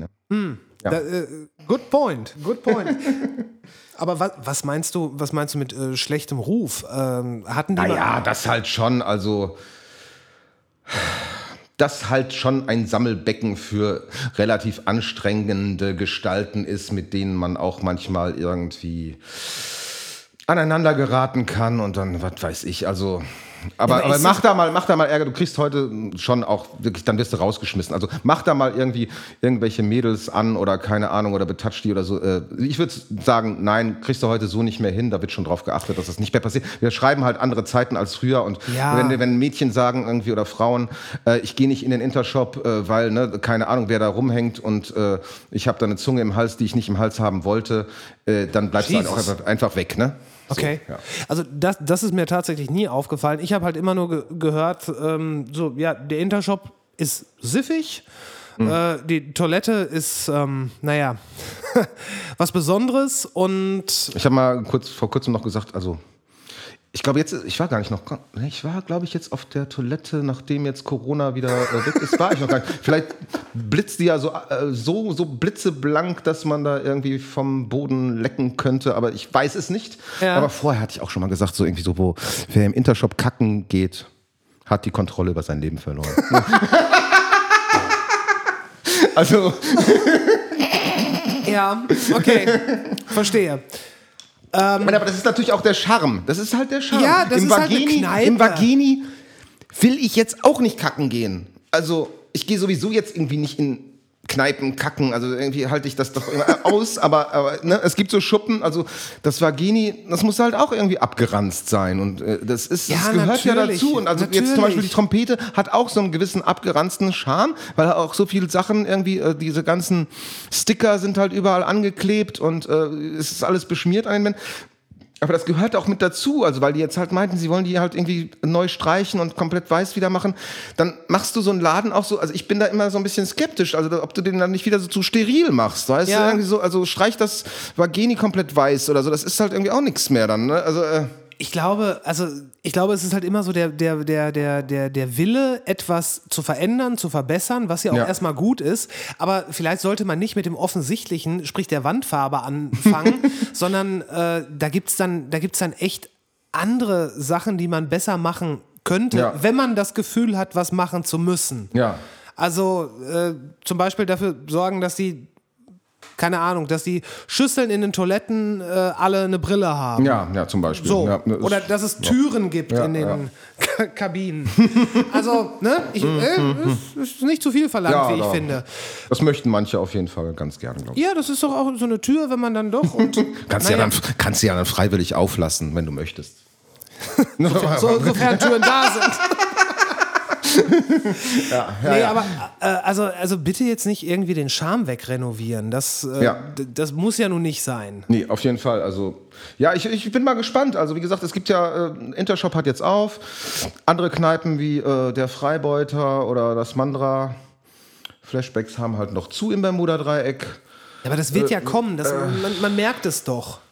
Ja, also ne, Freibeuter hat jetzt dann auch so einen Freibeutel verkauft, um das halt so ein bisschen mit Merch zu unterstützen. Habe ich dann auch gekauft und keine Ahnung, wir kaufen halt Sixpacks. Astra so aus der Tür heraus, ne, kann man sich ja auch mal dann einen gönnen.